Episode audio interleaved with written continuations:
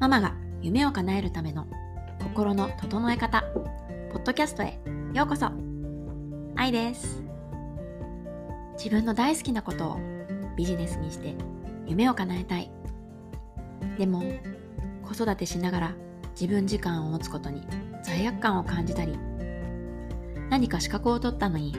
なかなか結果が出なかったり、自分が満たされず家族に八つ当たりをして自己嫌悪になったり内側からもっと自分を成長させて趣味程度のビジネスを卒業したい。お仕事だけでなく毎日の暮らしや子育て大切な人との人間関係も心からああ幸せだなって感じられるような魂が喜ぶ生き方がしたい。そんな風に感じていませんか？私のミッションはビジネス。をお伝えすることではありません。心とつながるビジネスを育むことで本来の自分のパワーを取り戻し今ある豊かさに感謝しながら心地よくお金の豊かさを受け取りそのお金に感謝しながらまた豊かさを循環していける。まさに子供たちの生き方のお手本となるママの輪を拡大していくことです。私たち一人一人は自分の世界の主役です。未来は自分で作れるのです。こちらのポッドキャストでは自分を信じ抜くことに制限をかけたり自分の価値を過小評価している今の自分っていうのを脱却して心とつながり豊かさであふれ豊かさを心地よく受け取れる心から幸せを感じられる未来をクリエイトしていくためのヒントをお届けしていきます。乳幼児子育ての専門家ならではの視点から子供たちの心を育てるママのあり方についてもお伝えしていきますよ。ママが心とつながったビジネスを育むことそれは自分自身をママとして妻としてそして一人の女性として内側から成長させるためのツールでありギフトです。心を整えて自分とつながり自分を成長させ子供たち旦那さん周りの人たちそして誰より大切な自分自身との関係を大切にしながら理想の未来を叶えていきたい。そんなあなたはぜひ、このポッドキャストの購読をしてくださいね。購読をすると、毎回新しいエピソードが自動的にダウンロードされますよ。お料理中や洗濯物を畳みながら、お子さんのお昼寝中や運転中など、リラックスしながら、ぜひ聞いてくださいね。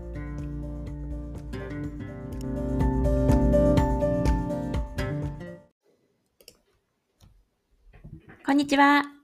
今日もこのエピソードを聞いてくれてありがとうございます。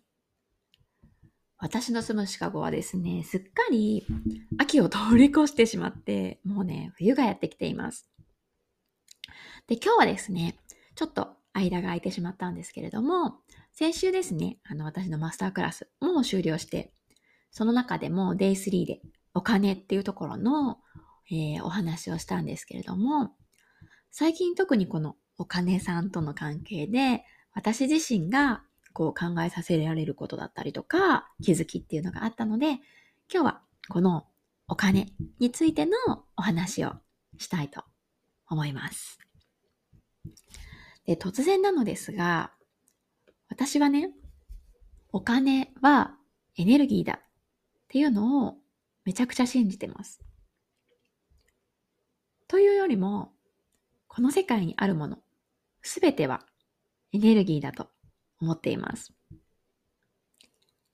怪しいですか？私もね、昔は、というか以前は、エネルギーとか、こう見えない世界がうんぬんとか言ってる人はね、もうなんかこう怪しいとか宗教みたい。で、聞く耳さえも持ってなかったんですよね。でもそんな私も今は堂々とお金はエネルギーです。なんて言ってるわけなので、だから怪しいと思ってる人もね、ぜひまずは聞くだけ聞いてみてほしいなと思います。あの、私たちのこの体も皮膚だったり臓器がありますよね。で、これらは細胞でできてますよね。このあたりまではね、なんか聞き覚えというか生物学とかで昔やりましたよね。なんかこう、細胞が人間の体には、まあ60兆個っていう説もあれば、最近は37兆個とか言われてるらしいですけれども、とにかくもうもう何十兆個っていう細胞が私たちの体にはあると。細胞ちゃんたちが私たちを生かしてくれてるわけですよね。で、この細胞をさらに細かくしていくと、分子、原子、原子核ってどんどんどんどん小さな単位になっていくんですよね。で、この原子核からさらに細かくなると、素粒子というものになります。で、これはもうね、小さくて目に見えないらしいんですね。まあ、私もちょっとこういうそういう研究者の方とは全然違うので、見えないらしいということしかわからないんですけれども、で、この素粒子っていうのが、まさにエネルギーなわけですよ。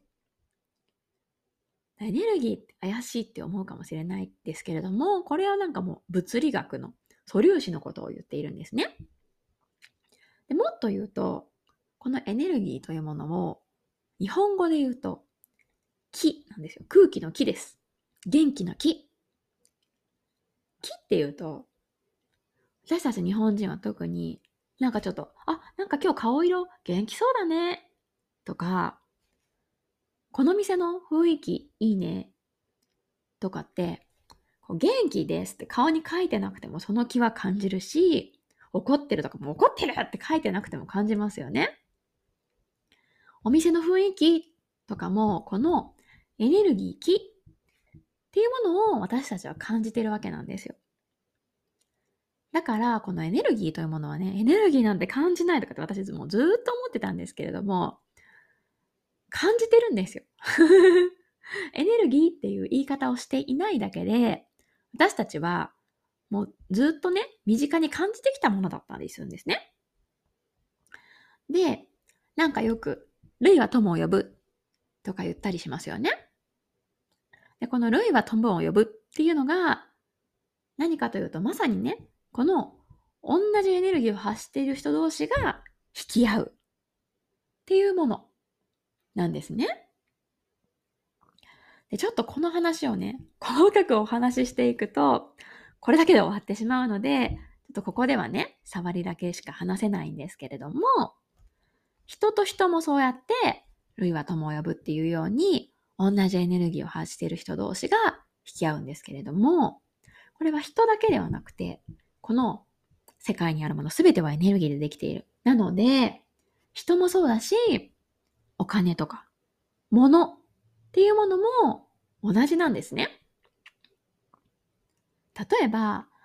なんか、ああ、こんな家具が欲しいなとかって思っていたら、あるお店にふらーって入ったらイメージ通りのこう、ドンピシャのものが見つかったっていう経験とか、ないですか？だから、こういうものが欲しいなっ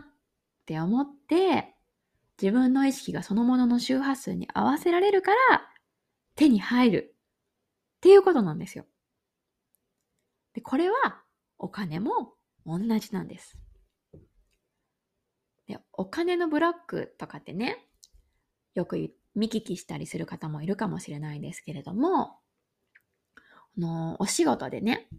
収入を増やしたいとか、もっと稼ぎたいとかっていうふうに言っていても、この潜在意識、無意識の、自分のね、無意識の領域で、お金は汚いとか、お金を持つと不幸になるとか、いや自分はまだまだお金をいただけるレベルにないとか、そういうお金に対するネガティブな感情だったり、ストーリーっていうものがあると、お金さんをね、そんなあなたのもとには来たくなくなってしまうわけなんですよね。お金が入ってこない状況を、要は自分で作ってしまっているってことなんですよ。だからどんな、どんなにこう思考でお金を受け取れる自分になるって言ってたとしても、よくこの潜在意識の書き換えとかって言ったりしますけども、その無意識レベルから自分の中にあるストーリーを変えていくっていうことをしていく必要があるんですね。それからこのお金はエネルギーっていうところにもつながるんですけれども、思考は現実化するっていうのも、これもお金にも当てはまるんですよ。例えば、こうなんかこう、朝から晩までずっと身を粉にして働かないとお金は稼げないとかっていうふうに思っている。これは、これまた無意識のところで思っている、そういうストーリーがあるとすると、現実もたくさん働かないと稼げない。ってなってしまうんですよ。実際にはいろんなチャンスがあったかもしれない。でも、いや、働いてないのにお金受け取っちゃダメでしょ。で、そのチャンスさえも拒否してしまったりするんですね。私も、これはなんかこう、たくさん働かないとというよりは、何かを与えないとお金は受け取っちゃいけないっていうストーリーが自分の無意識の中にあったんですね。で、主人と結婚した時にですね、主人のおばあちゃんが、なんか、あの、主人のおばあちゃんのお家にご挨拶に行ったんですね。で、会うの2回目とかだったんですよ。それなのにいきなり100万円くれたんですね、私に。当時の私からしたら、いや、いや、いや、会うの2回目やし、自分のおばあちゃんでもないし、受け取れへんやろって思ったんですよ。やっぱりそれは、私は何か与えたわけでもないのに受け取れないって思っているからなんですよね。でそうやって、こう主人のおばあちゃんから100万円もらってしまったっていう話をね、自分の両親にしたら、やっぱりその時の反応は、えー、それはちょっとお金の亡者や、みたいな反応だったんですね。で、私はやっぱりそういう思考、あの、それがいいとか悪いとかっていうことではなくて、そういうストーリー、そういう思考の両親のもとで育っているから、やっぱり無意識に、このお金持ちの人に対して、そうやってお金を自由に使っている人たちに対して、偏見っていうか、どこかこうネガティブな感情があったわけなんですね。皆さんはどうですか？こうご両親がお金についてとか、お金持ちの人について、どんな話をしているのをよく耳にしていましたか？例えばなんかこう、ニュースとか見ていて、ホリエモンみたいな、ちょっと古いかもしれない。ホリエモンみたいなお金持ちの人が逮捕されてるのを見て、ああ、お金持ちの人はやっぱりなんかあるんやな、みたいなストーリーが自分の中にあったりとか、こうビジネスをやってても、ああ、あの人稼ぎたいんやなって思われたくないな、とか、これ私めちゃくちゃあったんですけど、こういうのがあると、やっぱりお金さんっていうのをこうエネルギー的にブロックしてしまっている状態なんですよね。だから、どんなにこう、フォロワーさんを増やす方法とか、集客の方法とか、価格設定の方法とか、いろんなノウハウを学んだとしても、この自分の潜在意識がお金さんを拒んでる状態だとしたら、もちろんあなたのもとにお金は流れてこないわけなんですよ。で、私はね、この、これ英語、もともと英語なんですけれども、のクォート、名言で、Financial success is a byproduct of finding yourself っていう要は、経済的な成功は何かっていうと、自己成長の副産物だ。っていうこう名言があるんですね。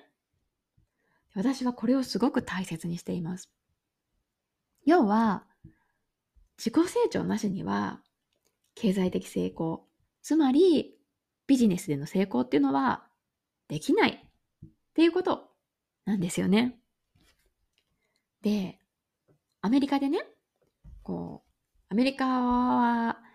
あの、日本よりもやっぱりポッドキャストとかもすごくチャンネル、チャンネルというか、いろんなのがあって、こうミリオネアの人のポッドキャストとかもたくさんあるんですよね。でそういう人たちがどういうお話をしているかっていうと、みんなこう、〇〇の方法なんていう話はしてないんですよ。皆さんがお話ししてるのは、もう本当にあり方なんですよね。あり方、捉え方、考え方。お金に対する捉え方、考え方とか。そして彼女たちのあり方。そういう話をしているんですよ。で、ビジネスっていうのはハードワークです。ってよく言ったりするんですけれども、このハードワークの意味を私は、なんかこう、朝から晩まで、しかもお家でやるね、一人でやってるビジネスだとしたら、朝から晩まで一人で働く、そういうハードワークだっていうふうに以前は思ってたんですね。でも実は、この朝から晩まで働くっていう意味でのハードワーク、これはあなたの選択、オプションなんですね。じゃあ、どういう意味でハードワークかっていうと、もうこのビーイングの部分なんですよね。自分を本当にそうお金もそうだし、お金じゃなくてもそうですけれども、自分の可能性っていうのを制限している、そういうストーリーとか思い込みにとらわれている状態の自分を解放したりとか、どんな状況であったとしても自分を信じ抜く。そういうハードワークなんですよね。でもそれって、こう、普通に、普通にって言ったらおかしいですけれども、こう何のパッションもなく、こう自分のもういつもの日常と変わらない、居心地のいい、こう、湯船に浸かっているような状態の生き方、こう何か挑戦するというよりはなんかもう心地いいところにずっと留まっているっていうような生き方をしていたら、決して向き合うことのないことだし、でもそこにあえて向き合っていくことで、人間として大きく成長することができる。で、結果として、このお仕事、ビジネスだけじゃなくて、本当にライフ全般、子育てだったりとか、この家族との関係だったりとか、大切な人たちとの関係、そういうライフ全般において、本当にこう心とつながってソウルフルに生きることができるっていうふうに、私は信じています。はい。というわけで、今日のお話はここまでになります。最後まで聞いてくださってありがとうございました。ではまたね。バイバーイ。